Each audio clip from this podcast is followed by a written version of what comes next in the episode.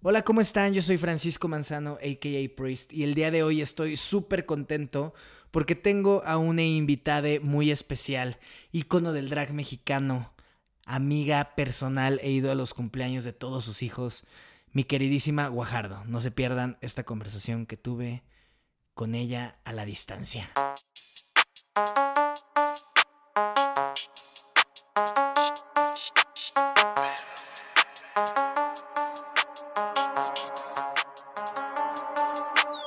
Pues bueno, como les comenté, estoy súper contento de tener a la invitada de hoy, una de mis mejores amigas, reina actual de Love for the Arts y gran icónica drag queen de México y del mundo, mi queridísima Guajardo, claro que sí.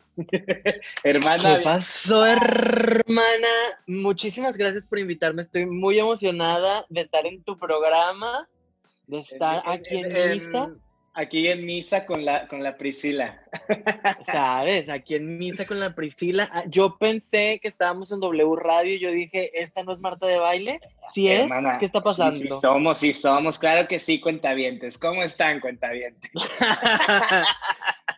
Oye, hermana, pues, por pues, fin. Gracias, gracias, por fin, ya desde hace un ratote que queremos grabar y la chingada.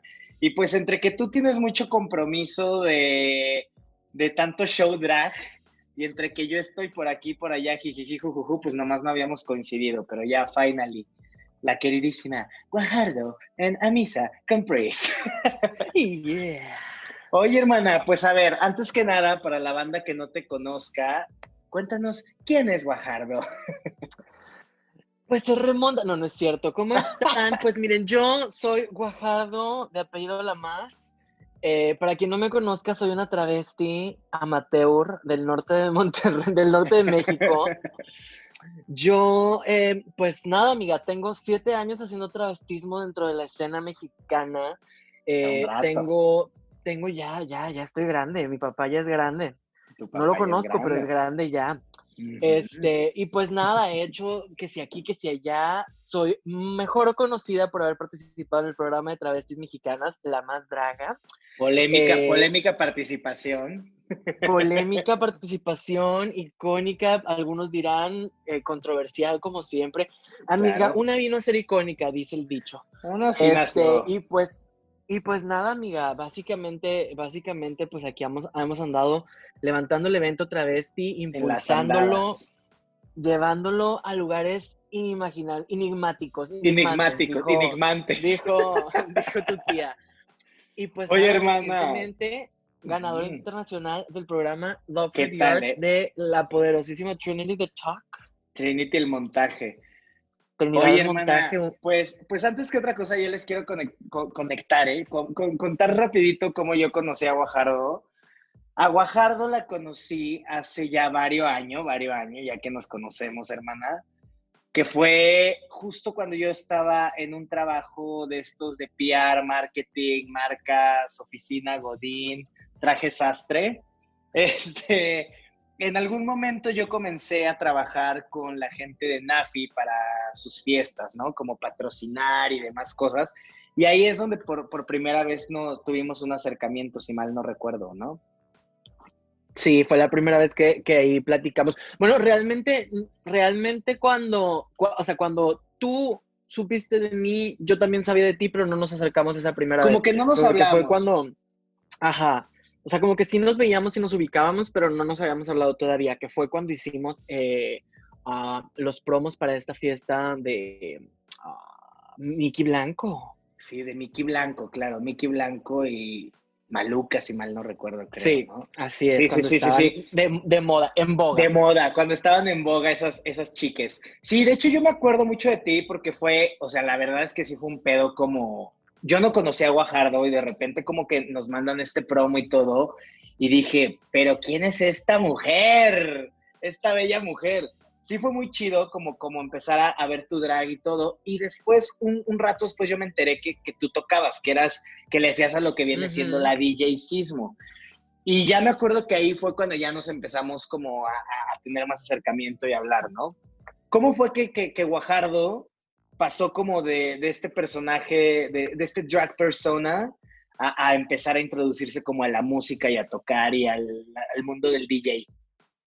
Fíjate que fue actually al revés. Yo empecé primero a tocar, yo empecé primero a tocar en Monterrey eh, porque hubo como una época en la que yo trabajaba como en festivales, yo empecé trabajando, yo el primer, como acercamiento que tuve a la escena musical en general fue trabajando para Normal, que yo estuve trabajando con ellos en varias cosas, hacía PR para ellos, hacía... Eh, que paréntesis, para los que no saben, Normal es un, es un festival que nació en Monterrey justamente. Confirmo. Normal es un festival que nació aquí en Monterrey y que justamente era como tipo lo más cool en ese entonces, como en cuanto a propuestas musicales y así. Y estaba muy padre porque como todas las cosas que me gustaban eh, estaban como dentro de este festival, conocí como todos estos referentes chilenos, todos estos referentes como internacionales, y estaba muy cool porque yo trabajaba como un par, un par de, en un par de cosas con ellos, como haciendo ahí de que, sí, haciendo fotos, haciendo video, porque realmente yo eso es a lo que, a lo que fui al, colegio, hermana. Claro, tú, al, arte, al arte audiovisual. Estudiaste producción, audiovisual, producción audiovisual. Producción de artes visuales, así es. Entonces yo hacía de todo un poco por ahí, por allá, y como que me fui como em, e, envolviendo en esto, ¿no? Entonces, como a través de gente que conocí ahí, en algún momento como que estaba de moda que las chavas populares pusieran música como en bares y así, o sea, como que realmente no tenías que tocar, solo tenías que poner música y así, ¿no? Hay que hacer una pues selección y that's it. Ajá, y como que me, me, fue bien la vez que me invitaron a hacerlo y me siguieron invitando. Y así, eh, tocando, bueno, como, como, poniendo música así, conocí a Sutsut en una de esas fiestas. Que Sutsut es pues un productor de Monterrey muy, pues de los más prominentes de la, de la última generación de por ahí de productores, ¿no? De la, ajá. De generaciones actuales. de hecho, Ajá, y, y, lo conocí, nos empezamos a llevar y él, eh, él empieza esta fiesta que era Club Viral, que es una fiesta como de las primeras de acá de Monterrey, eh, como más bien de las, de las primeras como más modernas de Monterrey que hacían como reggaetón y como ritmos más, como en ese entonces en Monterrey tenían como mucho la onda de ritmos vetados porque en ningún lado nos querían dejar tocar reggaetón.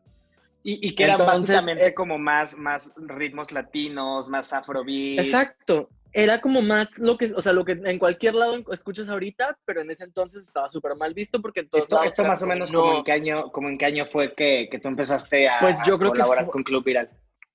Yo creo que fue hace, pues básicamente eso, como unos siete años, seis años, un poquito menos, no, un poquito menos, como cinco años, pon tú, más o menos. Y entonces ahí fue donde tú empezaste pero tú ahí empezaste a tocar, pues, entonces. Exacto, como yo tal. Empiezo a tocar como, yo empiezo a tocar como residente en Club Viral, este, y a la gente le gusta mucho, y yo empecé, la primera, de hecho, la primera Club Viral la toqué no en drag, este, y a la gente le gustó mucho, y empecé como de que, ah, pues bueno, vamos a hacer, vamos a hacer esto, ¿no? Y como Oye, ¿y qué primer Fíjate que, de hecho, todavía pueden escuchar mi primer mix Ah, que está colgado en mi SoundCloud, porque nunca lo he querido quitar porque realmente me gusta mucho, me sigue gustando mucho, siento que es como lo que toco todavía. Y, y me da risa porque ese justamente en mi primer mix uso el Valle Envidiosas de Luna Hill, que quien no sepa quién es Luna Hill vive bajo una piedra. Googleenla. Googleenla para que se, para que se ilustren, pero bueno, eh, de ahí viene como toda esta onda, ¿no? Como que de hecho mucho, mucho de lo que hago en drag está relacionado a eso como a lo que yo tocaba o a lo que siempre me ha gustado, este, y viene de ahí también, como que toda esta personalidad drag se ha basado en mucho en la música que me gusta y que toco y que, y que me, me, me ha inspirado siempre, ¿no? Y, como, y básicamente, ¿cuáles son como los géneros que, que, que dirías que son como el pilar de todo eso? básicamente en ese entonces yo trataba de mezclar reggaetón, así como muy de que lo que yo escuchaba en la secundaria, con cosas nuevas. En ese entonces estaba como muy, muy, muy uh, eh, de, de, moda como mezclar este tipo de, como hacer estos, estos reworks de reggaetón de Beyoncé o de Cassie o de cosas así, ¿sabes? Entonces, como, como canciones como pop. Que, ajá, era como pop. En bootlegs. Era como bootlegs dos mileros de, de canciones así muy populares de los dos miles en reggaetón, ¿no? Entonces como que estaba muy inspirado en eso, era como muy esta idea de de la mujer calle del 2000. Empoderada, perra. muy perra, ¿sabes? Sí, sí, sí, sí Ajá, más aparte, como esta influencia de todas las, las morras como, como Ivy Queen, o como por ejemplo en este caso eh, las MRP que siempre estuvieron en todos mis primeros mixes, todas, todas tienen como estas frases de las MRP, porque a mí me fascinaban, yo estaba súper fascinado con, con, todo esto. Que para quienes no sepan, de nuevo, vuelvan a googlear el mariposario. el mariposario. Básicamente son unas chicas, trans, un grupo de chicas trans colombianas de Medellín, que pues hicieron como muy virales y muy famosas en cierta época de los 2000 y con toda su transición y demás, ¿no? Y que de hecho es muy curioso porque mucha gente, de hecho justamente acabo de tener una entrevista con un medio de Colombia que me dio mucha risa, que, que, que, fue la primera vez como que la gente entendía mi fascinación por, la, por este grupo de chicas. Ahora son muy populares, pero en ese entonces realmente ellas se volvieron muy famosas porque la, la líder del mariposario, Kim Zuluaga, Kim Zuluaga cambió las leyes en Colombia. y ¿Qué tal, eh? la gente la gente como que no se da cuenta de, todo esto porque ahorita ya obviamente las MRP son como toda esta idea fabu de estas chicas trans guapas que, claro. que bailan y que, que se la pasan de fiesta y así ya está. Pero realmente se volvieron famosas y populares porque Kim Zuluaga cambió las leyes en Colombia y, y, creó, y crearon esta, esta, este cambio en la ley en la que cualquier persona podía ir a, las escuelas con el uniforme con el que se identificase. O sea, no tenían que comprobarle nada a nadie, sino que si tú querías ir en falda, podías ir en falda. Vas en falda y... Está muy cabrón cómo, cómo de repente, sin querer queriendo, todas estas cosas, pensamos que hay, que hay muchas cosas como comunidad que ya están como escritas o que ya están hechas porque muchas veces vivimos como en burbujas de privilegios, ¿no? Y de repente darnos cuenta que, que tan reciente llegan a pasar estas cosas de, derechos, de admitir derechos de personas, de admitir disidencias, de admitir otro tipo de, cosas que no están dentro de la normalidad, entre comillas, pues, pues está cabrón como darnos cuenta que todavía nos falta un chingo para avanzar, ¿no? Y, 100%. Y, como, este trip de, por ejemplo, tú lo que haces, ¿no? Con tu drag y, y, combinarlo con la música, que ahorita vamos como a platicar un poquito más de eso, creo que es parte como, como de empezar a abrir estos, pues estos paradigmas y abrirle un poquito la cabeza a ciertas personas que, que dejan como, como cerrado, ¿no? Como, ay, no, pues una drag es una chaucera que hace lip syncs de, de canciones que ya existen, de divas, de whatever, cuando realmente el drag pues es, es solamente diversificar pues un arte, ¿no? ¿O tú, o tú qué opinas que, que, que Guajardo, por ejemplo, el personaje de Guajardo, que es como todo lo que engloba.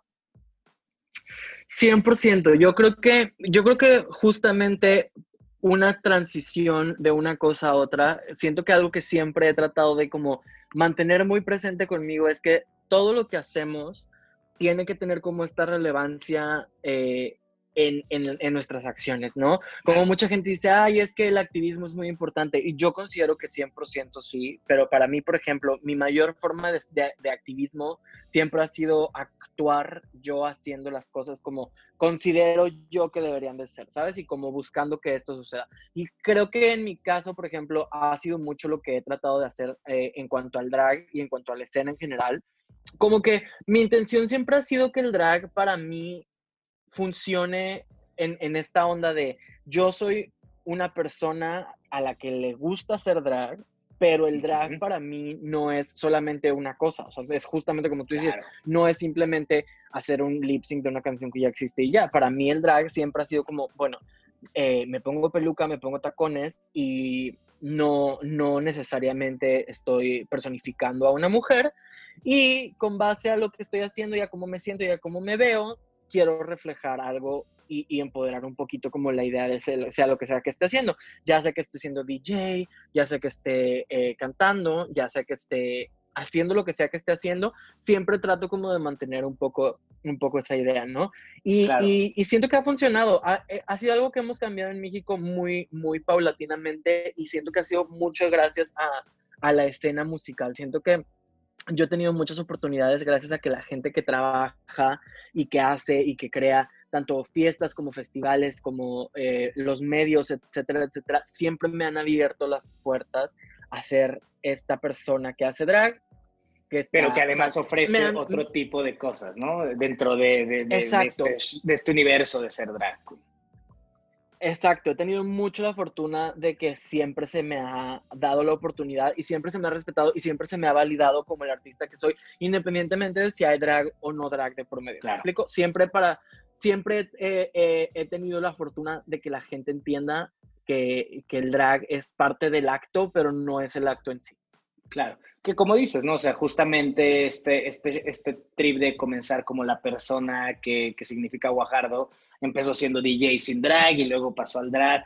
Y luego de ahí, ¿cómo, cómo siguió evolucionando todo este trip de Guajardo y combinado con la música, que creo que es una de las cosas que, que si no eres del, si eres de las primeras drag queens que yo ubico mexicanas como de esta nueva generación, que empezaron como a, combinar este, este trip del drag y la música. ¿Cómo, cómo fue que, que, comenzaste a hacer eso? Fíjate que fue muy curioso porque eh, yo nunca, o sea, como que nunca me sentí... yo tengo mucho este trip y siento que mucha gente se va a identificar con esto. Yo tengo mucho este trip de que cuando no me siento preparado al 100% para hacer algo, como que le pienso mucho, ¿sabes? O sea, siento de que, güey, si no fui a la escuela para hacer esto, entonces no debería de estarlo haciendo, ¿sabes? Y como que eso es, un, es una cosa que me he ido quitando con el tiempo. Entonces, así empezó como lo del DJ, como que yo decía, oye, es que no, no me siento fuerte como para decir soy DJ, porque pues nunca he tratado como de aprenderlo, nunca he... Como, que no tienes los conocimientos técnicos, formación, sí, sí, justo. Ajá, y una vez que me la creí, it worked, ¿sabes? O sea, como que empezó a funcionar, me empezaron a, invitar a cosas y, y, ha ido funcionando y ha ido cambiando y ha ido creciendo como que conforme el tiempo. Pero yo creo que realmente el momento en el que me di cuenta que, que sí estaba muy interesado en hacer esta onda de la música fue cuando, cuando se nos ocurrió esta idea de hacer mi primera canción, que fue Patrona, eh, que fue justamente con su... ¿Eso cuándo fue? Eh, esto ¿Cuándo comenzó la idea, pues? Yo creo que fue como justo después de que estuvimos haciendo Club Viral, como a la segunda o tercera vez que la hicimos, como que se, se, nos ocurrió esta idea, yo dije, va, o sea, dije, yo no sé si puedo cantar, yo no sé qué va a pasar, yo no sé, o sea, yo me sentía súper de que sí quiero, obviamente, porque creo que es una fantasía que a todo el mundo, o sea, Güey, una canción tuya. a todos se nos antoja, ¿no? Y dije, bueno, vamos a ver, dije, no pasa, no pasa de que tipo sea un flop y nadie tipo. Y que ahí quede, que quede la pelea, güey. En la historia del internet. Exacto, dije, bueno, no pasa de que pase la yo misma. Entonces ya fui y como que el proceso fue muy educativo para mí en el aspecto de que cuando hicimos Patrona, que ya tiene como cuatro años que la hicimos, eh, como que yo, al no saber nada de producción, dejé que Sutsut hiciera todo y como que obviamente yo le decía, esto me encanta y realmente me gusta mucho. Realmente tú dirigías, pues digamos, digamos que de cierta forma tú dirigías. Hasta cierto punto, ajá, ajá, como que, como que hasta cierto punto sí y cierto punto no, que es justamente lo que voy. Como yo no me sentía realmente con la palabra de decir, güey, pues quisiera que sonara más así o más así, porque yo realmente, tanto estaba más chiquito, como realmente nunca había tenido esta oportunidad, como realmente nunca había tenido este acercamiento a producción, como que yo a todo decía que sí y al mismo tiempo como que yo todo lo estaba descubriendo, ¿sabes? Entonces como que para mí fue mucho esta onda de voy a aprender, voy a ver qué pedo y ya lo vamos. Entonces, pues la hicimos, me sentó, así literal, me sentó y me dijo, escríbete la letra, la escribí como yo creo que con una media hora, la grabamos y San se acabó, así quedó, o sea, literal, la hicimos, se, se trabajó, se le metió mano, estuvimos ahí jiji, jajaja, y, y ya, y así quedó, y cuando la hice, eh, la terminamos y la presenté en un Pride.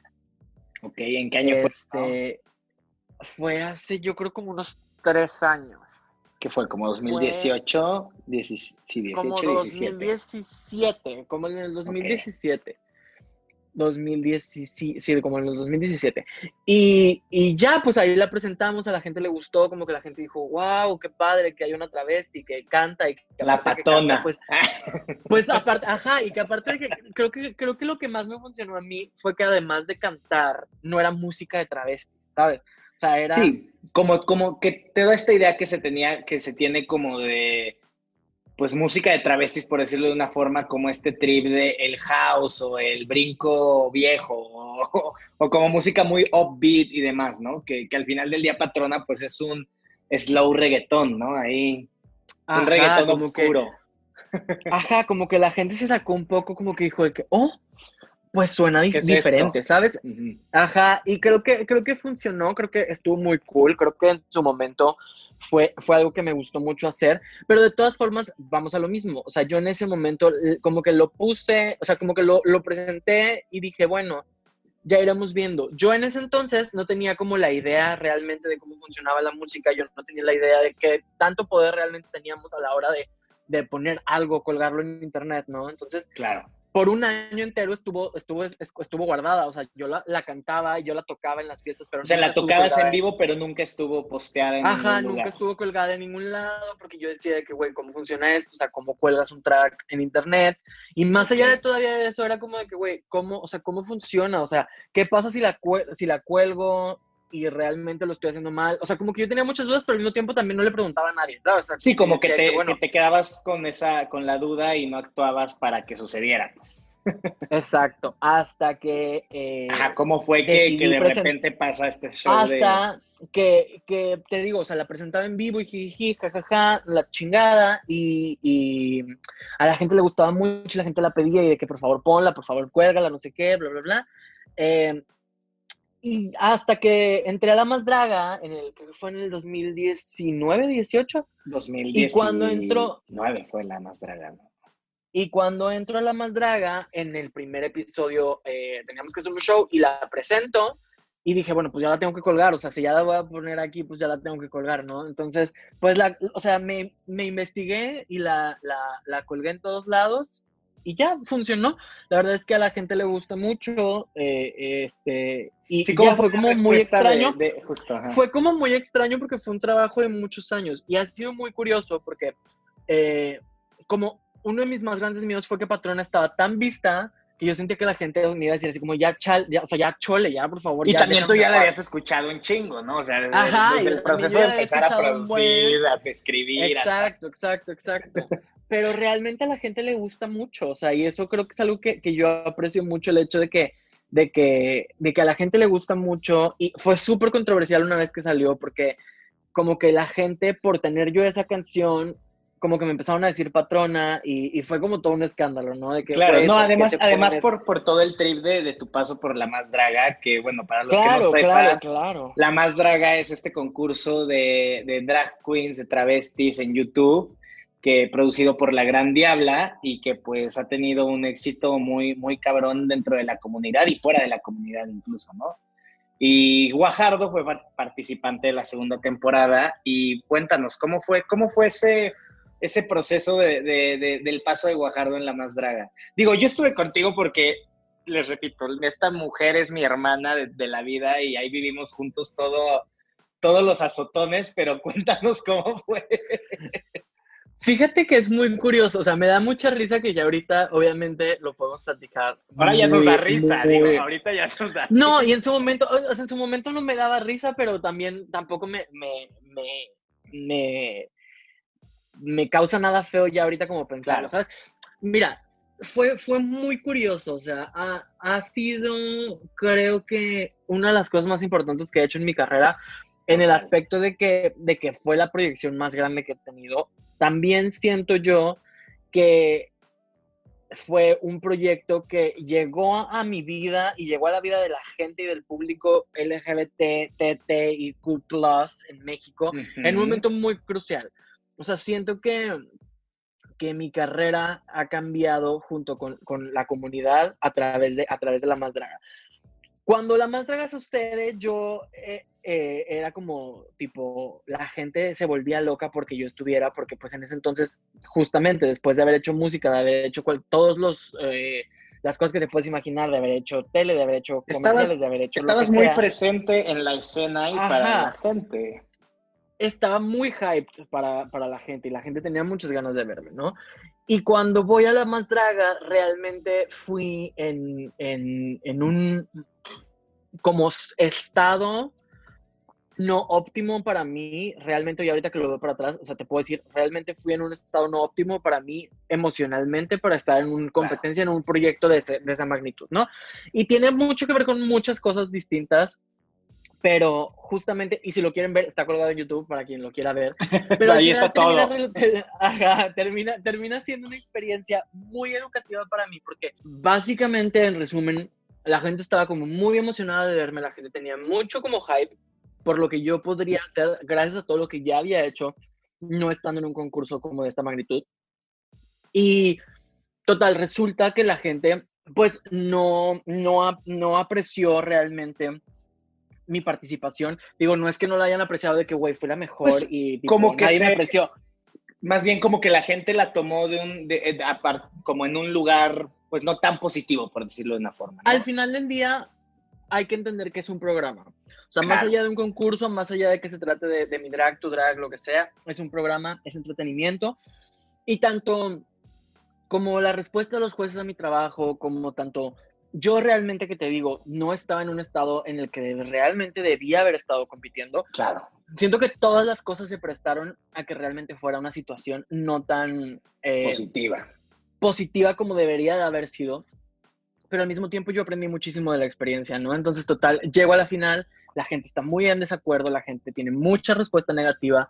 Y, te, y lo que te decía, que justamente estábamos en un momento en el que la, la comunidad en sí tenía como muchos, muchos como conductas muy tóxicas en cuanto a cómo trataban a las personas que estaban justamente como en, estas situaciones, ¿no? Yo creo Entonces, que, que, ha sido, perdón que te interrumpa, creo que justamente eso es un poco la conversación que se ha tenido últimamente de, de cómo hemos aprendido a, actuar de diferentes formas en este tipo de situaciones y creo que lo que pasó contigo en La Más Draga fue como una lección para mucha, mucha gente de la comunidad en México, ¿no?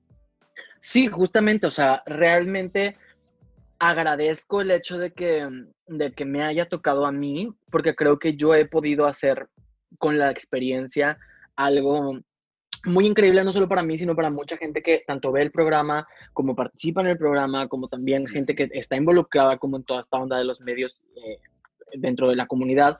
Y siento que ha sido, o sea, después de, ha sido totalmente positivo en todos los aspectos.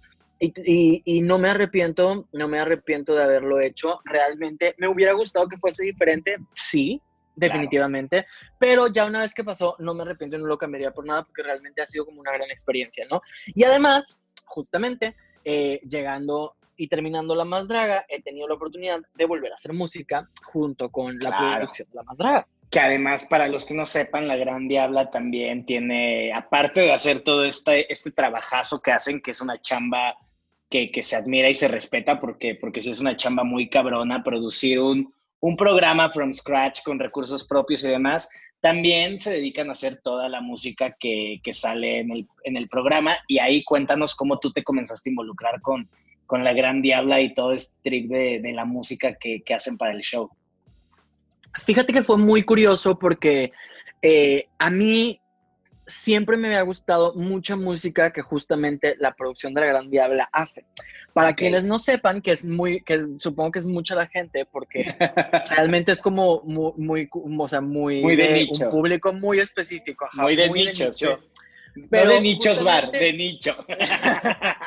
pero justamente eh, La Gran Diabla hace música para gente como Lorena Herrera, gente como eh, las chicas de, de Acapulco Short, gente así, ¿no? Nuestros hijos, básicamente. Ajá, claro, nuestros hijos, amiga. Y, y, a mí siempre me había gustado como todo eso. Realmente yo lo veía como justamente lo que es, ¿no? Que es como esta música 100% dirigida a este nicho.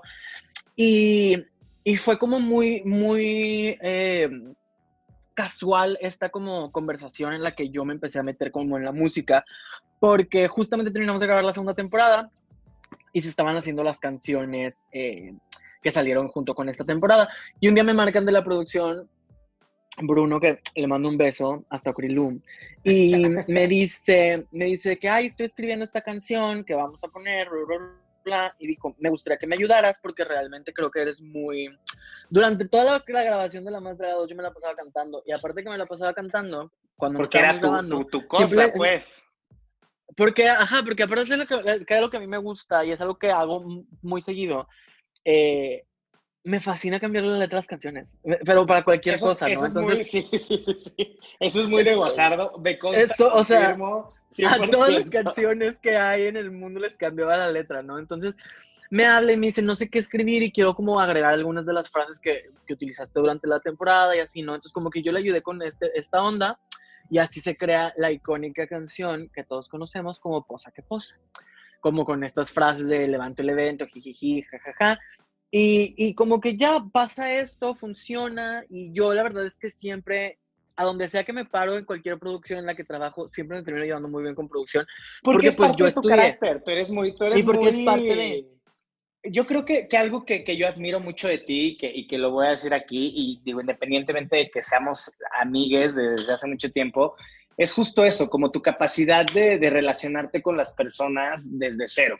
Y creo que, eso es algo que, por lo que incluso tú y yo llegamos a ser amigos en, en algún punto, ¿no? Como este trip de, de no tenerle pena, pues, al, al, piar. Sí, ajá, justo, como que, como que esta onda de, siento yo que es mucho mi onda de, de, que cuando nosotros fuimos al concurso, yo jamás lo pensé como, como, ay, estoy en un concurso de travestis, quiero ganar porque soy la más, ¿sabes? O sea, para mí siempre fue como de, es un proyecto, es un programa. y que viene de aquí, que le vamos a sacar chingón de. Ajá, exacto. Y entonces, pues nada, básicamente me invitan a hacer eh, música con ellos y, así grabamos. De hecho, eh, el primer track. ¿Cuál fue la primera? ¿Cuál fue el primer la track? Primera que, hicimos fue Tsunami. Ok, ok. Que fue todo, que fue todo un trip porque ya sabes, cosas de producción, que si sí, que si no, que si nos acomodamos, que si no nos acomodamos, al final termina, termina grabando alguien más Tsunami y, y la sacan con alguien más. Okay. Y yo después de eso, este, después de que pasa eso, eh, grabo en diciembre, después de que habíamos grabado eso, eso fue como en septiembre, y yo en diciembre entré a grabar con ellos. El primer villancico en La Más Draga, yo en Claro que... que por ahí, que por ahí también hay una, hay una historia chistosa, hay que contarla, por favor. La, la, gran, la gran posada, amiga. Ah, claro, bueno, pero espérate, vamos por partes, amiga, vamos por partes porque, porque aquí hay mucho que contar. Hay mucho. grabamos esta canción, este, que es el villancico, grabamos el video, jiji, jajaja, etcétera. Muy para la fiesta navideña. Exactamente, muy para las posadas y reuniones. Total, eh, la presentamos en la posada, para esto llega el evento en vivo, que es la posada, que era el primer evento como grande de la más después de la final. Este, y, presentamos el villancico y todos frías, que, increíble, wow, no sé qué. Y de nuevo llegamos a este punto de siento yo, y es algo que ya, ya he platicado con varias gente, que ya, ya, o sea, ya, ya, estoy, ya estoy curada de espanto siento yo que mi, uno de mis grandes problemas y grandes problemas que comparto, por ejemplo, también con Margaret, sí, ya, para quien no la conozca, es que siempre queremos ser las primeras en hacer todo. Y por ser las primeras, siempre metemos la pata. Pues es que a mí a prueba, a prueba y error. Ajá, o sea, pero siempre uno tiene que ir a poner el ejemplo y luego ya después de ya después las demás lo hacen bien. Pero bueno, yo intenté ser muy perra, amiga, y me fui, mira, pero de no más, no, no, no se No se pudo, amiga, no se pudo. Pero justamente, de nuevo, vamos a lo mismo. O sea, toda esta experiencia que he aprendido ha sido muy difícil porque creo yo que toda mi carrera drag y toda mi carrera musical ha sido aprender sobre la marcha y aprender mientras hago las cosas, ¿no? Y, creo, que, eso también es importante eso te hace como valorar también más lo que vas haciendo, aprenderlo ahora sí de que a putazos, como dicen por ahí, ¿no? 100%, o sea, de nuevo vamos a lo mismo. Ha sido una experiencia que la gente ha tenido la oportunidad de ver. Y creo que ahora, con el paso del tiempo y con la educación que hemos tenido todos y con realmente la oportunidad que hemos tenido todos de, de crear esta comunidad, distinta y de ir como cambiando todas estas, estas cosas. Ir reaprendiendo, ¿no? Ir, ir, siento que... Deconstruyéndonos. Justo, siento que ha funcionado y siento que ha, estado muy cool y siento que ha sido justamente esta onda de, de, apreciar, ¿sabes? De apreciar más las cosas y de... De, valorar el trabajo, ¿no? De valorar el trabajo de, la gente que tenemos alrededor Yo creo que, que sí ha sido un aprendizaje y justamente esto es lo que digo, proyectos como La Más Draga, como proyectos más locales, proyectos que suceden como en las ciudades, el hecho de que la visibilidad de, del tema drag pues cada vez sea más, más, más grande, siento que, que ayuda eso a, la comunidad a, apreciar más las cosas, a empezarlas a ver desde otra perspectiva y a quitarnos también esta idea que, que yo creo que es muy nuestra generación, de, de, haber crecido queriendo ser la Regina George del, del, grupo, ¿no? De que mientras más mala, más respetada vas a ser, ¿no? Creo que, hemos aprendido y reaprendido a que, que al contrario, que si empezamos a tener una actitud positiva, a valorar lo que se hace bien y, también saber desde, desde nuestra trinchera y desde lo que sabemos señalar y ayudar a que las cosas que no están bien hechas puedan crecer, creo que, eso es lo que hace tal cual una comunidad. Y siento, la neta, que, que tú has sido mucha parte de, esa evolución en, México en, en, esos temas con la comunidad. 100%, y siento también que, ¿sabes qué pasa? Y pasa mucho, y yo me he dado cuenta porque ha sido algo que me ha costado a mi trabajo, pero realmente, o sea, lo he tenido que aprender a hacer, que ha sido que la gente realmente no tiene una idea de cómo suceden las cosas y por qué y, y, cuánto cuesta que sucedan las cosas, ¿no? O sea, en México, por ejemplo, en cuanto al tema drag, la gente juzga el drag nada más por lo que ve y por lo que conoce y, realmente no tienen una idea de cómo funciona. O sea, por ejemplo, te lo pongo así. Sí, sí, sí. Eh, no sé, en mi caso particular, realmente no hay una drag queen en México que esté teniendo la, posibilidad de, hacer música de una manera profesional, porque realmente no hay, no hay, no existe, no, no existe esta. Y yo creo que porque las posibilidades para llegar a ese Iba a existir, iba a existir, pero hasta este punto la gente no, yo creo que le cuesta un poco de trabajo comprender que todo lo que se llega a hacer es 100% sale de uno mismo, ¿sabes? O sea, uno mismo tiene que crear todas estas oportunidades, uno mismo tiene que crear todas estas oportunidades y estas opciones. O sea, a mí no me causa pedo el decirte de que, ¿sabes que O sea, yo tengo años tratando de, de hacer música como drag queen y tengo años tratando de que me tome en serio haciendo música como drag queen y, me ha costado y, la he cagado 100, 100 veces y 100 porque es parte de, ¿no? Pero, ajá, pero al final del día, si no fuese, si no fuese por todas esas oportunidades y por todas esas cosas, realmente no habría estas opciones que a lo mejor si ahorita tú como drag quieres empezar y quieres hacer música, probablemente vayas a tener la oportunidad porque ya se, o sea, ya hicimos el trabajo, ¿sabes? No, y yo creo que también ya abrieron, abrieron como una, una brecha para pues para gente nueva que esté involucrada en todos los aspectos, no solo para la gente que esté involucrada en el drag, ¿no? Por ejemplo, no sé si yo de repente soy un productor que estoy comenzando y quiero empezar a hacer un proyecto de mis beats, de mis composiciones, o soy un escritor o demás, y ya existe como esta, esta apertura de de repente, como dices, ¿no? Una drag queen que está comenzando y quiere meterse en la música, de repente conectar con algún productor nuevo que también está empezando y tal, tal, tal. Y así es como yo creo que se empieza a hacer este, este trip de, y esta como fantasía, utopía de, de trabajar en comunidad y en conjunto, ¿no? De que pues en equipo las cosas siempre salen mejor. Claro, y, y, más que nada, sabes también que, que, a mí me ha hecho mucho, mucho bien últimamente, ha sido que la gente está tan abierta ahora a aprender y a cambiar conductas y a apoyar y a si no apoyar, pues a lo mejor dar el espacio a que las cosas sucedan, que, que se te quita el miedo y empiezas a hacer más y más y más y más y más y dejas de tener como esta duda de, pero es que, ¿qué van a decir? Pero ¿Qué, van a decir? ¿Qué me van a decir? Claro. Sí, creo que eso, eso es muy importante y creo que eso es un buen mensaje que, que podemos también dejar en, en, esta plática para la banda que lo vaya escuchando, que, que ya, ya estamos cada vez más abiertos y hay que tener menos miedo a atrevernos a hacer las cosas y hablando como de este ámbito artístico, ¿no? Como que siento que, que también todos hemos crecido en este pedo de, de, ser juzgados y de qué van a decir. Y como decías hace rato, ¿no? O sea, tal vez estabas metida en el estudio cuando empezabas, pero no opinabas porque tú te sentías que no eras lo suficientemente buena, no tenías los suficientes estudios para opinar, pero realmente tenías el talento. Y realmente, tal vez si las cosas hubieran sucedido de otra forma, pues tal vez eso hubiera sido más grande y así. Y creo que eso es un buen mensaje, ¿no? Como de decirle a la banda, ¿sabes qué? No tengas miedo, las cosas, tú aviéntate a hacer las cosas porque si no te avientas nunca vas a saber, es lo que yo siempre digo, ¿no? O sea, si no lo haces, nunca vas a saber si pasó o si no. Y más vale decir, lo hice y no pasó, híjole, ¿qué hubiera pasado si lo hubiera hecho?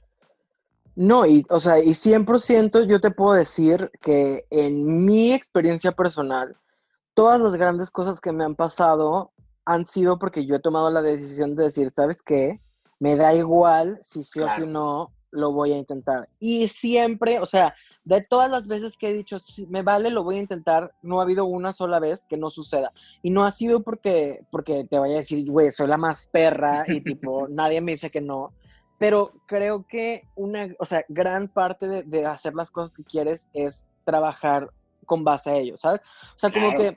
Constancia como que esta constancia y esta, y esta idea de decir, bueno, quiero llegar a tal lugar, entonces para llegar a tal lugar tengo que hacer tal y tal y tal y tal y tal. Tiene mucho sentido y, y, funciona muy bien y realmente es algo que yo he, he, tenido que aprender. Pero realmente te cuesta, te cuesta trabajo. O sea, a mí me ha costado muchas veces trabajo eh, eh, el quitarme el miedo de decirle a alguien, güey, vamos a trabajar. Sí. ¿Sabes? O sea, pero como dices, yo creo que, que eso es cuestión de tiempo y también conforme vas creciendo, vas, vas confiando más en tu trabajo, confiando en lo que tú puedes ofrecerle a la otra persona y al final del día este trip es un intercambio también artístico, ¿no? Digo, ya más allá de, de, lo que sea económico y remuneraciones y demás, pero también es un intercambio artístico que, que ayuda a que crezca pues todo este pedo, ¿no? Al hecho de que, por ejemplo, ahorita ya vamos a platicar de, de todo lo que has logrado justamente después de este trip de comenzar a colaborar con la Gran Diabla, eh, tus canciones propias y demás. ¿Qué es lo que siguió después ahí justo de, todo este trip de, con la Gran Diabla que, estuviste trabajando en el soundtrack de la última temporada? Fíjate que ha sido muy, muy, muy curioso porque justamente eso pasó en diciembre y a partir de diciembre, eh, como que este año ha sido un año de muchos cambios y de muchas cosas y de muchos, de muchos como aprendizajes, ¿no? Y justamente el hecho de, el hecho, ajá, el hecho de que, de que yo siento que, que, a mí personalmente durante la cuarentena me da mucha risa que todo el mundo dice que, güey, ha sido el peor año del mundo, la cuarentena nos arruinó la vida a todos. Yo realmente creo que he sido de las pocas personas que realmente ha aprovechado la cuarentena al 100% y, y eh, la he utilizado justamente como el medio de favor. a hacer todo lo que he querido, ¿no? Y ¿Qué es lo que pasó toda esta cuarentena justo? Ajá. Ajá, y justamente viene del hecho de quitarme el miedo a decir, güey, pues me van a juzgar, me van a decir, me van a bla, bla, bla, ¿no? Entonces, pues nada, básicamente, eh, eh, como volvimos a hacer más cosas juntos, eh, volví a trabajar con la Gran Diabla, hicimos todo lo que está en el álbum de, de, la tercera temporada. De que vayan, escúchenlo en su plataforma de streaming favorita. Así es. Y, y, ahorita estoy produciendo, eh, ahorita estoy produciendo tres tracks nuevos y ya son yo eh, solito, que básicamente a lo que vamos es que eh, durante la cuarentena, como les decía al principio, una de las cosas como más importantes que, que, se hicieron fue como participar en Love for the Arts, que fue este programa internacional con drag queens internacionales, etcétera, etcétera. Y ahora estoy produciendo música, justamente estoy produciendo un track eh, con la conductora y la, la, la de Love for the Arts, la ganadora de, de, ganadora Drag, Race, All Stars. Todas las estrellas. Todas las este, estrellas. Trinity the Talk, y justamente estamos como trabajando en ese tipo de cosas, ¿no? Entonces, básicamente ha sido un trabajo de aprender a validarme a mí mismo para poder hacer más cosas aparte de hacer eso, estoy, estoy produciendo con diferentes productores. Ahora estamos haciendo cosas nuevas, este, estoy colaborando, estoy por colaborar también junto con Margaretilla para hacer una canción, que justamente, por ejemplo, es a lo que voy. Tenemos años queriendo hacer esta colaboración. Güey, que son amigas de, siglos. Y que nunca lo hemos hecho porque... Pero justamente nunca lo hemos hecho porque siempre ha sido como de, güey, o sea, al principio era de, güey, ¿quién nos va a querer dar un beat? O sea, somos de que dos Sí, sí, sí, somos dos travestis ahí que nadie pela. o sea, que van a decir de que esos pinches jotitos nomás quieren hacer música. Pero al final ya, o sea, ya nos dimos a nosotros mismos la validación de decir, güey, no. Claro, y las, dos han, y las dos han construido sus carreras como por caminos diferentes, si lo quieres ver de, cierta forma, pero que al final del día convergen al, al mismo punto, ¿no? Ambas carreras. Y, y, y creo que está muy chido también para para la banda como demostrar este tipo de que las colaboraciones pueden existir a pesar de que de que pues sus drags sean muy distintos o mil cosas que, que, hay ahí, ¿no? Y algo bien importante de nuevo es esta onda de, de saberse de saberse a sí mismo valioso y de saberse a sí mismo poderoso, ¿sabes? Tienes que creer en ti para que la, las demás, la demás gente crea en ti. Creo que eso ha sido lo que más yo he aprendido últimamente y que me ha llevado a crear como todas estas cosas. O sea, 100%. Mi motivación ha sido esta onda de decir, güey, me siento validado por mí mismo y por la gente que aprecia ahora, tiene la posibilidad de apreciar lo que hago. Y, y ha estado muy cabrón y ha estado muy chido y la verdad es que estoy muy agradecida de tener como esta oportunidad de hacer lo que yo quiera. ¿Me explico? claro, sí, de llegar a este punto en el que ya, ya eres un poco más libre creativamente. Oye, ¿y cómo fue todo este paso por, por Love for the Arts? Cuéntanos, ¿cómo fue esa experiencia de, de estar otra vez en una competencia, para empezar? Que ya, ya, ya arrancamos con este trip de competencia. Otra vez, ¿cómo es que Guajardo dice, a huevo, no tengo un pedo, me meto una competencia? Y que además le sumas que no es una competencia, pues, pues presencial, es una competencia online. ¿Cómo fue todo este proceso también? Fíjate que fue muy curioso porque realmente vamos de nuevo a lo mismo, ¿no? Cuando, cuando, cuando salimos de la más draga, este, una de mis ideas siempre fue, bueno, ¿y ahora qué vas a hacer si es, el, el programa más importante en México, ¿no? O sea, después de salir en La Más Draga y hacer comerciales con marcas y salir en revistas y que la televisión y jiji, jaja, y bueno, ¿y ahora qué? ¿No? Que sigue. Y pues, la, como que la respuesta más obvia, pero al mismo tiempo más ridícula es, güey, pues tienes que llegar o sea, más público, ¿no? Sí, sí, y dices tú, güey, pues, o sea, pues, ¿qué? O sea, no son los 2000, no soy, no soy Paulina Rubio, no soy Talía, no voy a hacer, o sea, ¿cómo se hace el crossover, sabes? O sea, ¿cómo lo hace? ¿Cómo, ¿cómo hago el crossover, tal cual? Pues, justamente hablando de, de, esta como onda de la cuarentena y así, jiji, jajaja, sale esta oportunidad de hacer Love for the Arts, sale como eh, el llamado para hacer el casting, y yo me enteré a través de, la poderosísima grupa, de los, miembros de la grupa, que quien no sepa, la grupa es un grupo de fans de RuPaul's Drag Race, que básicamente está en Facebook. Y me, ellos como que fueron eh, a decirme de que, ay, pues va a existir esta competencia, deberías de entrar. Y yo a ver, ¿qué es esto? Cero, a ver. Dije, cero. Empezar, dije, una competencia cero. Ya no, gracias, hasta luego. Ajá, dije, no, jamás. Eso sí, jamás, ya diría Luna Gil. jamás. Pero total, lo vi y, y, vi como las bases y era que, pues, manda dos fotos y cuéntanos qué pedo, ¿no? Dije, bueno, lo voy a mandar. Obvio no me van a contestar, porque estaba abierta como worldwide, ¿no? Y dije, lo voy a mandar, no me van a contestar y como platiqué con Margaret y Margaret dijo, vamos a mandarlo. Y dije, no me van a dije, no nos van a contestar. Y si le contestan a alguien, le van a contestar a Margaret. Dije, porque tiene más seguidores que porque, yo, Y, porque, además Margaret ya tenía como y porque este tiene carrera que ya había estado en Estados Unidos, claro. Sí. Ajá, como que ya tiene esta, o sea, si entras a sus redes sociales, pues puedes ver como que ya tiene como este, este depth en el, como en el scene estadounidense, ¿no? Claro. Pero dije, bueno, lo voy a mandar solamente por... Por, por no eh, dejar... un, Dije, por tener como esta onda de, poder traducir mi, drag al inglés y como de ver qué sería, como, ¿sabes? Como dije, pues nomás para probar. Lo mando y me, me, dicen de que, ay, pues ya pasaste la siguiente ronda, ahora tienes que mandar un video. Y dije, uff.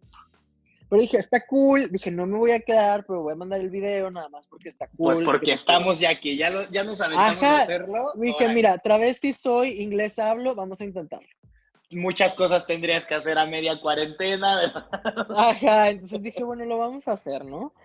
Y ya total lo hace, lo hago, jijiji, jajaja, y nos dicen, ¿saben qué? Justamente Margaret, igual que yo, pasamos y se nos hizo muy extraño que fue que, güey, ¿cómo? O sea, dos mexicanas. De que, ¿qué pedo? ¿Qué, está pasando? Ajá, y ya, pues pasamos a la hora de la votación y en la hora de la votación, pues ya quedamos Claro, porque hubo una eh, votación con el público hubo para una las que se iban a quedar. De las 30 semifinalistas y de esas 30 semifinalistas solo iban a quedar 10, ¿no?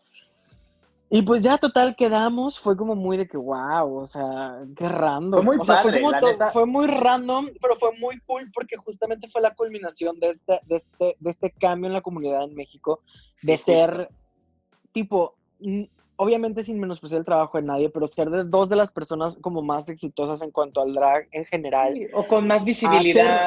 Hacer, como dos personas que tienen, que tienen tanta atención y que tanta atención, tanto positiva como negativa, habíamos tenido ambas dos, a que se nos apoyara en general y ver a mucha gente decir que, ¿sabes qué? Pues, o sea, que, que, chingón. Te apoyo, puta. Y que, ajá, tienes mi apoyo, puta. Tienes mi apoyo, puta.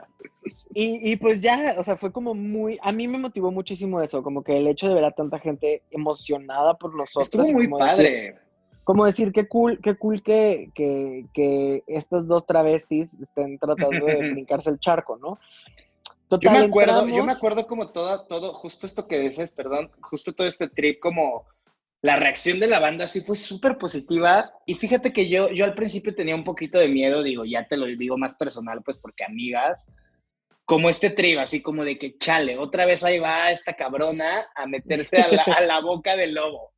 Pero fíjate que, cuando pasó este pedo de, de, lo que dices de las finalistas y las seleccionadas y todo, la respuesta de la banda, incluso de gente que, que antes te había tirado como muchas cosas negativas y demás, que de repente comenzó a cambiar y tener esta vibra positiva y demás, se me hizo muy, muy padre porque creo que, a ti también eso te, dio un punch para arriba, ¿no? Ajá, y es justo, es justo lo que te, o sea, lo que, vamos de nuevo a lo mismo, o sea, creo que mi, motivación más grande y lo que me ha ayudado a hacer cualquier cosa que ha hecho últimamente ha sido 100% la, la, el apoyo y la validación y la motivación de que la gente está buscando eh, crear comunidad y apoyar las cosas que se hacen porque ya lo entienden de otra manera, ¿sabes? O sea, antes era como de que, mm, bueno, pues eres una travesti que quiere llamar la atención, déjame te destruyo. y ahora ya es como, ajá, y ahora ya es como de que, güey, eres una travesti que conocemos, que está representando a México en cualquier situación. que estás haciendo una chamba cabrona, que, que justo Exacto, cuéntanos cómo fue toda esa chamba. Y tienes, y tienes mi apoyo, puta, de nuevo. Vamos ¿no? Entonces, Oye, ¿cómo fue toda esa chamba? ya que entraron. Entramos, entramos al concurso y pues lo primero es que te dicen, venga, aquí está un contrato de confidencialidad. Y nos dijeron, o sea, por favor, Ella sepan que tienen que estar 10 semanas encerrados, o sea, amarrados a este pedo. Nosotros realmente ese punto, o sea, yo tuve mucho la fortuna de que me tocara estar con Margaret porque, pues, era como tipo tener a tu mejor amiga en el salón, ¿no? Era de que, claro. le entendiste la tarea, ¿qué teníamos que hacer? ¿Qué teníamos que mandar? ¿Sabes? Qué chido, qué padre experiencia para Mí, para mí 100% eso fue súper importante porque, porque nos rebotábamos. No realmente las ideas, pero sí era como de que, pero es que, a ver, ¿tú cómo entendiste que teníamos que hacer esto? ¿Sabes? O sea, como que... Y también yo creo que te reconectó con Margaret, ¿no? De, en muchos 100%. Justamente, justamente como que empezamos a, a, reconectar antes de, y cuando entramos a la competencia, que justamente... como el, el lazo más grande. Porque era como de, güey, nunca habíamos competido juntas. Claro. Y como que yo tenía miedo que la gente, sobre todo la gente, o sea, no nosotras, pero sobre todo la gente que nos quisiera como poner de que una contra la otra, ¿sabes? Pero que es muy que es muy típico, pero pues corrimos con mucha suerte de que, de que no fue de que no fue así. Este, y ya, la verdad es que fue una tarea muy cabrona, súper titánica el hecho de estar en esta competencia, porque sobre todo en el primer episodio no sabíamos contra qué estábamos compitiendo. Obviamente vimos a las, a las demás eh, competidoras y fue así como de, pues, o sea, sí, estamos viendo sus Instagrams, pero realmente no sabemos qué va a pasar. O sea, No, no es como de que digas tú, es algo que ya hemos visto que se haga, ¿no? Era como un concurso que realmente era un formato muy nuevo. Claro. Y pues ya, todas hicimos lo que, lo que Dios nos dio a entender. o sea, sí, que fue muy chido. De hecho, de hecho la, la, banda lo puede ver, ¿no? Tienen que suscribirse. Lo pueden ver en el Patreon de... En el Patreon de, Trinity, ¿no? Trinity The Talk. Pero estuvo muy cabrón que desde el principio supimos que, por ejemplo, íbamos a tener juezas muy cabronas, que, por ejemplo, ganadoras de RuPaul's pues nombres, nombres, nombres grandes en el drag internacional. Exacto, exacto. Y que al final del día, pues, era un público americano que realmente, por ejemplo, a mí no me conocían. Eh, y, que a mí eso era lo que más me interesaba. O sea, yo, mi, mi idea original de entrar a Love for the Arts era de, bueno, me da igual si me corren, si no me corren, lo que sea. Yo lo que quiero es llegar a hacer cosas padres para que a la gente le llame la atención y quiera como ver más de lo que yo hago. Lo que haces. Y como este networking de, de trabajar con alguien que, que respetas, admiras y sabes que hace un gran trabajo como lo es Trinity y en, en este caso su, su, su, novio también, Leo, que, que, es quien hace toda la producción audiovisual, que es quien hace toda la edición del programa, que es quien hizo todo. Que muy cabrón, ¿eh? Sí, sí, fue una muy cabrón. sí, sí, sí. Y, pues nada, o sea, como que fue que bueno, pues vamos a hacer todo lo que Dios nos da a entender y lo hacemos, ¿no? Llega el primer episodio. Ajá.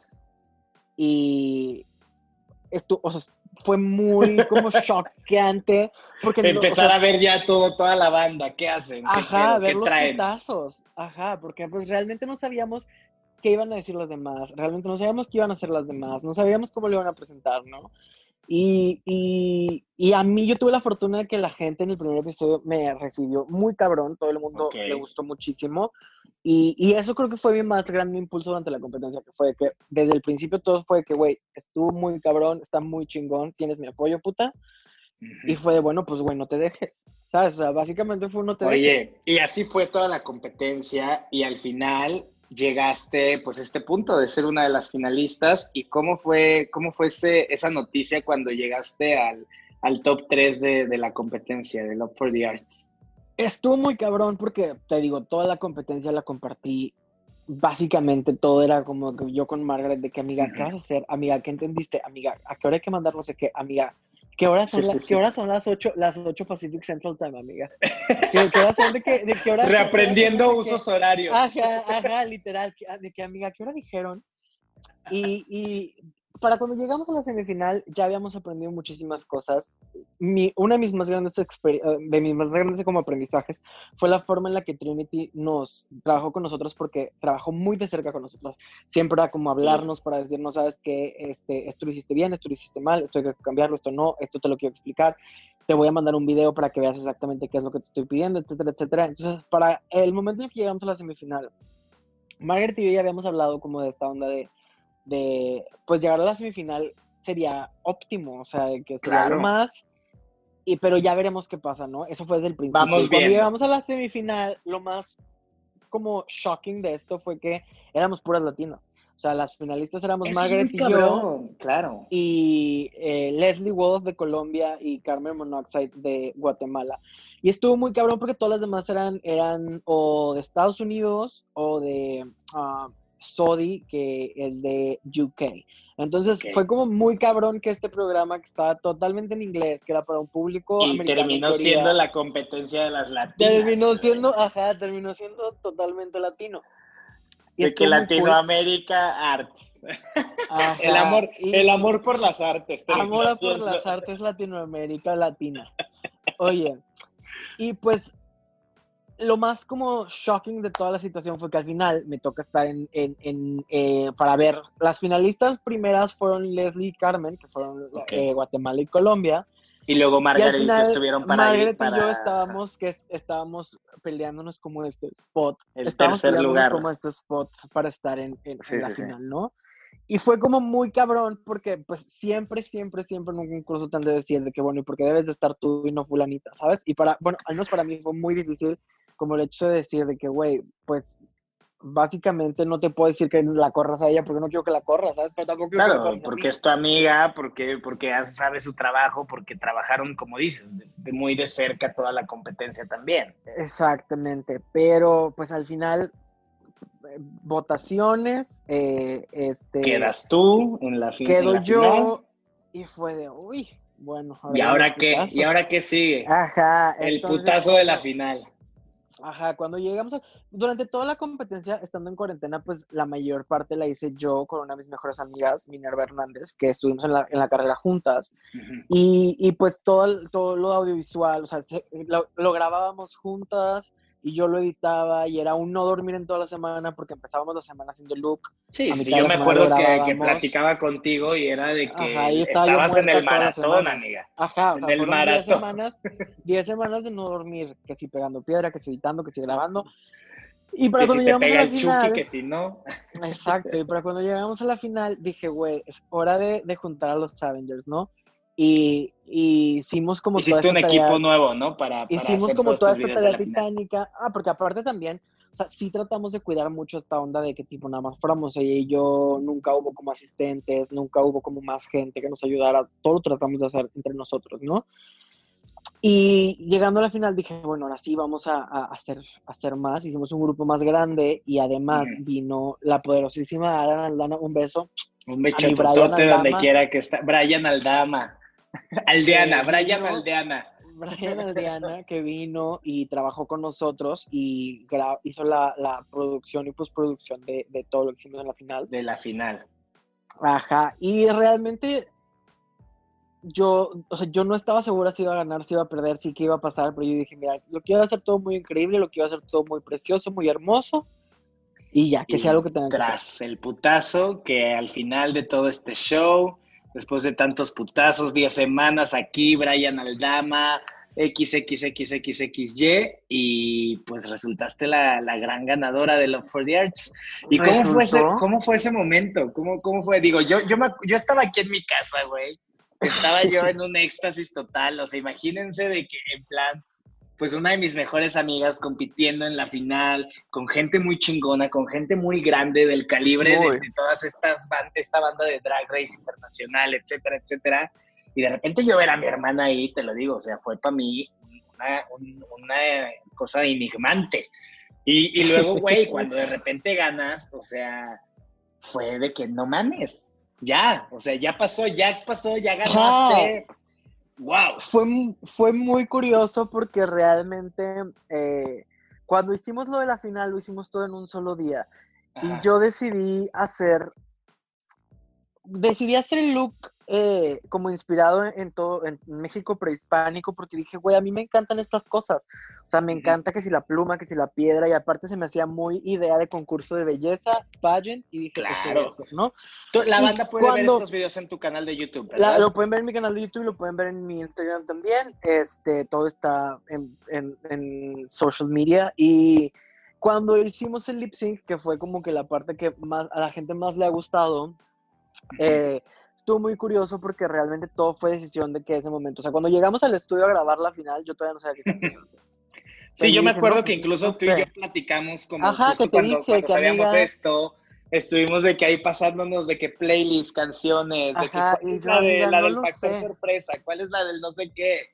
Y al final elegiste esta canción de nuestra queridísima fantasía. De las fantasías, Miguel fue muy curioso porque realmente, este, ajá, o sea, todo, todo en la final sucedió de maneras muy extrañas, fue, todo sucedió. Muy rápido que mi mindset, mi mindset en la final fue de, no me voy a atacar, no me voy a estresar, voy a dejar que todo suceda con base a como tiene que suceder, voy a dejar que las cosas fluyan y si es para mí, va a ser para mí.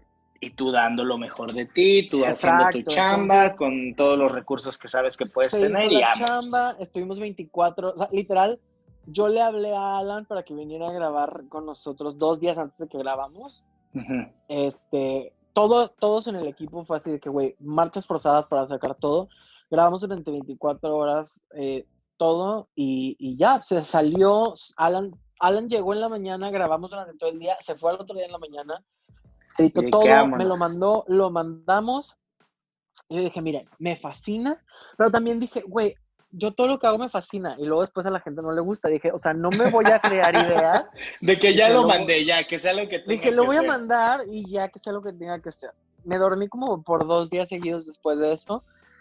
Sale la final, a la gente le fascina y yo la verdad estaba muy emocionado y dije, güey, ¿qué? Yo, yo lo que quería era que la gente estuviera feliz y contenta. ¿No? Y que dijeran y lo lograste, creo que al final del día se logró, se logró el, el, cometido, ¿no? Yo dije, o sea, yo lo que quiero es que la gente esté orgullosa, que la gente diga, güey, qué cabrón, qué chido que, que, te di mi apoyo, puta, y lo supiste valorar y lo hiciste bien, ¿no? Y mira, y, la sorpresa fue que, que, pues ni sorpresa yo creo, yo creo que muchos ya lo esperábamos de cierta forma, ¿no? Como Yo creo que era algo que queríamos, pero realmente yo no, o sea, no estaba seguro, dije, güey, pues quién sabe, dije a lo mejor y, y, y, no sabes nunca, o sea, ¿sabes? no sí, no, y mucho menos en esto cuando son decisiones que dependen de, de, otras cosas, ¿no? De, Ajá, ya no son tuyas. Y pues y yo me quedé, ajá, y yo, yo, fíjate que me dio mucha risa porque ese día yo me estaba, o sea, me estaba maquillando y me estaba peinando y así, ¿no? Y estaba con mi mamá nada más. Y le digo, pues me tengo que vestir. Le dije, porque si pierdo tengo que salir a la cara y si gano tengo que salir a la cara. Le dije, pues ya ni modo, ¿no? Se tiene que dar la cara, sí o sí. Ajá, entonces ya, haz de cuenta que justamente cinco segundos antes, o sea, como cinco minutos antes de que se acabara el episodio, me termino de arreglar, me siento. Dije, bueno, ya, pues ni modo, vamos a ver qué pasa, ¿no? Y gano y me quedé fría. Fue así como de que. O sea, como que mi más grande pensamiento fue que, güey, ya se acabó y ya gané. O sea, tipo. ¿Y ahora qué? ¿Y ahora qué hacemos? fue así como de que, up. Oye, y, y, ¿y, cómo fue como, como ya después todo este trip de que ganas y, y, la gente cómo reaccionó y tú qué dijiste? ¿Ahora, ahora qué sigue? Estuvo muy cabrón porque la gente reaccionó muy, muy, muy positivamente. O sea, todo el mundo estaba feliz, todo el mundo estaba contento, todo el mundo fue a felicitarme, todo el mundo fue como... Lo que más creo que ha sido como el sentimiento en general ha sido de la gente como apreciando esto que te contaba al principio, de decir, güey, te conozco desde que empezó todo este argüende, que si bien, que si mal te ha ido, y verte hacer las cosas, y verte hacer las cosas como las estás haciendo, y verte llegar y verte lograr lo que estás haciendo, me hace sentir muy orgulloso de ti. Y siento que eso ha sido lo más padre de todo, ¿no? Que la gente, que la gente se siente feliz y contenta y orgullosa de, Porque es parte de, lo que tú parte del, del, proceso, ¿no? Y siento que eso ha sido como lo más gratificante y, y, básicamente ha sido lo que más me ha hecho feliz, más allá de cualquier cosa. Y porque ha sido lo que, como tú lo comentabas desde un principio, es lo que buscas de cierta forma, ¿no? Como expresar un poco todo lo que haces para inspirar a otras personas, para que banda se atreva a, hacer más cosas, para que banda pues aprecie otros, otras formas de, de, hacer arte, de hacer contenido, de expresarse y, todo esto, ¿no? Y, yo creo que, que, el que tú ganaras este concurso también empodera de cierta forma a muchas nuevas generaciones que del drag y de todo este pedo para decir, güey, sí se puede, ¿por qué, por qué no, no puedo soñar con en algún punto estar en un drag race o que mi drag lo conozcan en, en un país más globalizado? No sé, yo siento que, que sí es como un, si marcas una pauta para, para mucha banda y la neta es que te lo aplaudo, te lo admiro y, y creo que vienen cosas muy chingonas, ¿no? De hecho, ya, ya tienes cosas en puerta muy padres, ¿no? Ahí cuéntanos qué. Justamente, y es como, es como, es como, como, como esto, o sea, siempre, siempre la idea ha sido el tener más, o sea, todas las oportunidades que yo tenga son oportunidades que cualquiera otra que haga o desea hacer lo que hago yo va a poder tener, ¿no? Claro. Entonces, ir e, abriendo eso es lo más importante. Y eso es lo que he aprendido mucho de, Trinidad del montaje de mi adorada Trinity de Chuck, que siempre me repite y siempre me lo dice, es como de tener una plataforma no te sirve nada si no la puedes compartir. Claro. Y, y en este caso creo que, que, que, tengo la fortuna de poder llevar la bandera y decir, ¿saben que El drag mexicano está muy cabrón y, y, vale y, somos muy cabronas, ¿no? Sí, y, y eso siento que está, y eso siento que está muy cool. Y, justamente como que la idea de, de Trinity cuando se hizo el concurso siempre fue de a partir de que ganes, vamos a trabajar y vamos a hacer cosas, ¿no? Entonces ahorita la idea es que en cuanto se pueda, yo pueda empezar a hacer fechas en Estados Unidos.